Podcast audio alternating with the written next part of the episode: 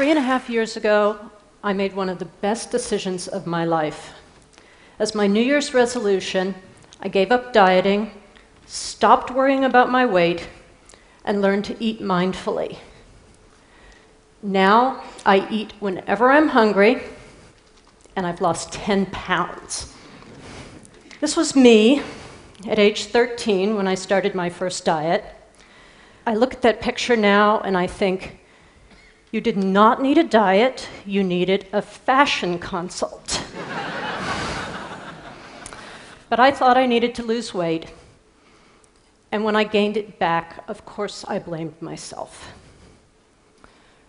For the next three decades, I was on and off various diets. No matter what I tried, the weight I'd lost always came back. I'm sure many of you know the feeling.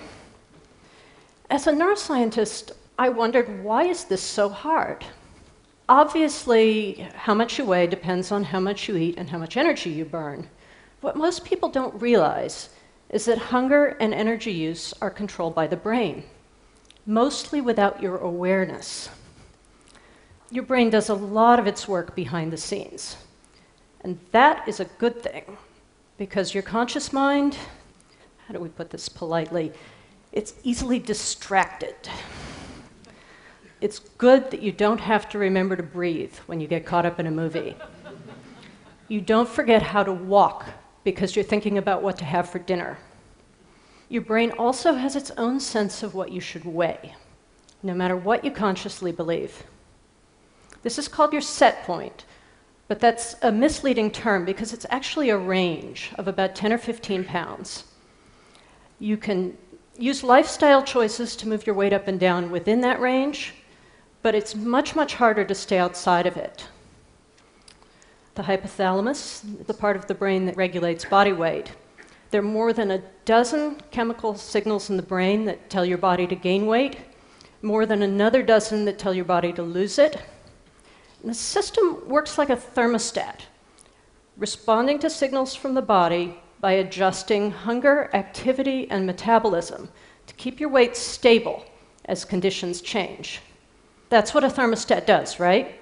It keeps the temperature in your house the same as the weather changes outside.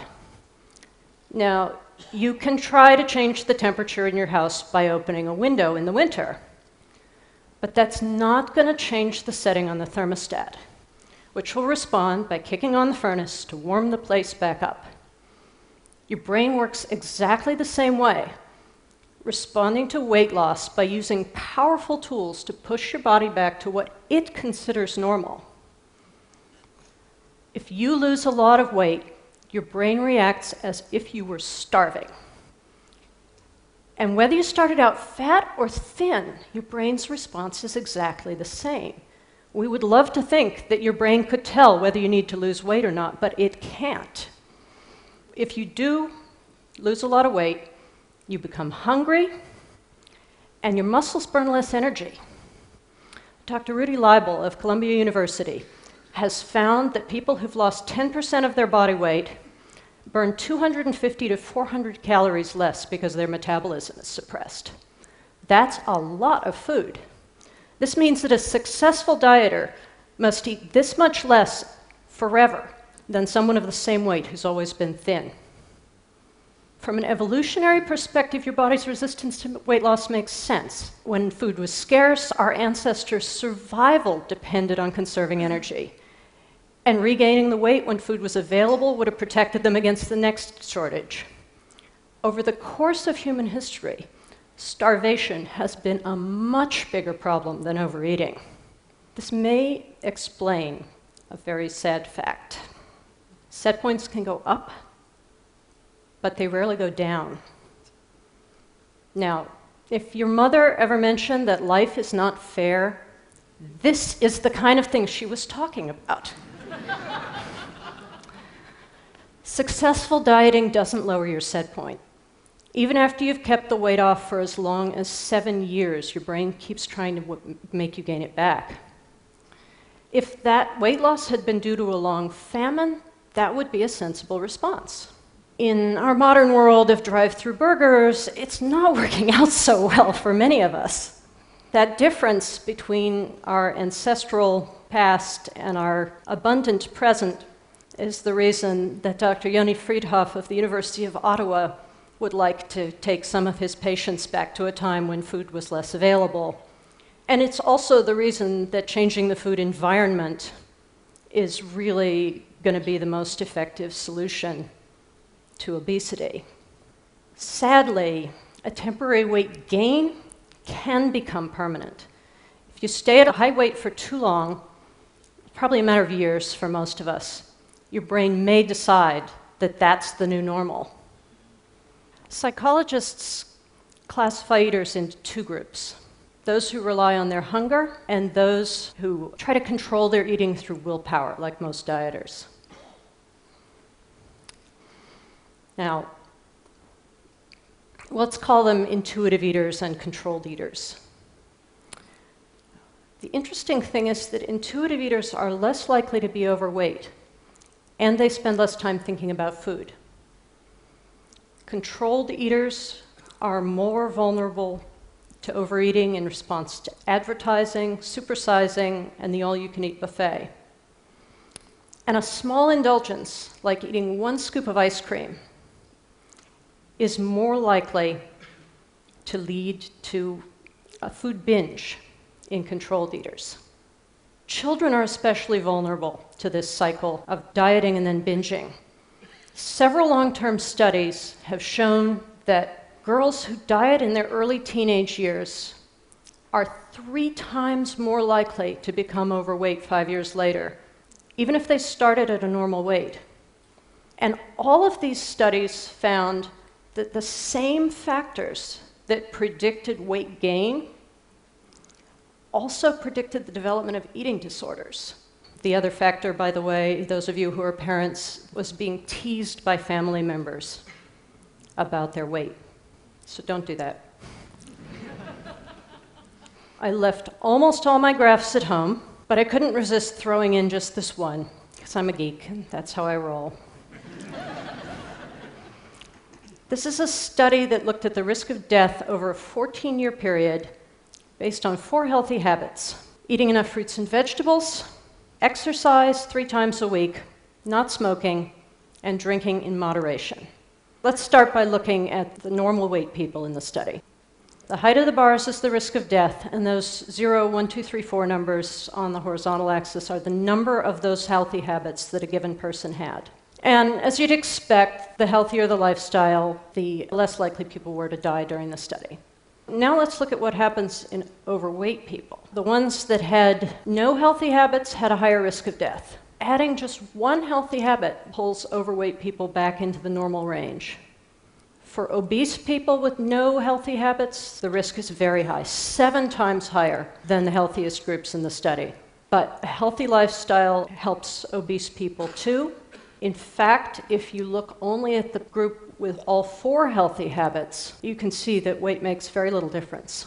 You can take control of your health by taking control of your lifestyle, even if you can't lose weight and keep it off.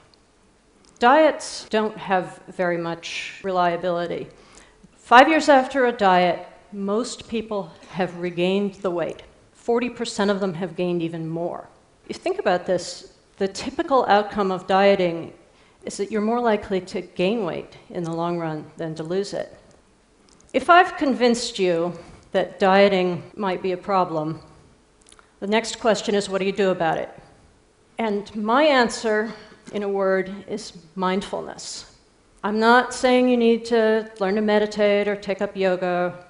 I'm talking about mindful eating. Learning to understand your body's signals so that you eat when you're hungry and stop when you're full. Because a lot of weight gain boils down to eating when you're not hungry. How do you do it? Give yourself permission to eat as much as you want and then work on figuring out what makes your body feel good. Sit down to regular meals without distractions. Think about how your body feels when you start to eat and when you stop, and let, the, let your hunger decide when you should be done. It took a, about a year for me to learn this, but it's really been worth it. I am so much more relaxed around food than I have ever been in my life. I often don't think about it. I forget we have chocolate in the house. I mean, it's like aliens have taken over my brain. It's just completely different.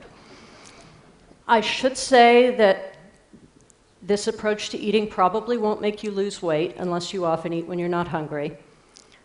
But doctors don't know of any approach that makes significant weight loss in a lot of people. And that is why a lot of people are now focusing on preventing weight gain instead of promoting weight loss. Let's face it, if diets worked, we'd all be thin already. why do we keep doing the same thing and expecting different results? Diets may seem harmless, but they actually do a lot of collateral damage. At worst, they ruin lives. Weight obsession leads to eating disorders, especially in young kids. In the US, we have 80% of 10 year old girls say they've been on a diet. Our daughters have learned to measure their worth by the wrong scale. Even at its best, dieting is a waste of time and energy. It takes willpower, which you could be using to help your kids with their homework or to finish that important work project. And because willpower is limited, any strategy that relies on its consistent application is pretty much guaranteed to eventually fail you when your attention moves on to something else. Let me leave you with one last thought. What if we told all those dieting girls that it's okay to eat when they're hungry? What if we taught them to work with their appetite instead of fearing it? I think most of them would be happier and healthier. And as adults, many of them would probably be thinner. I wish someone had told me that back when I was 13. Thanks.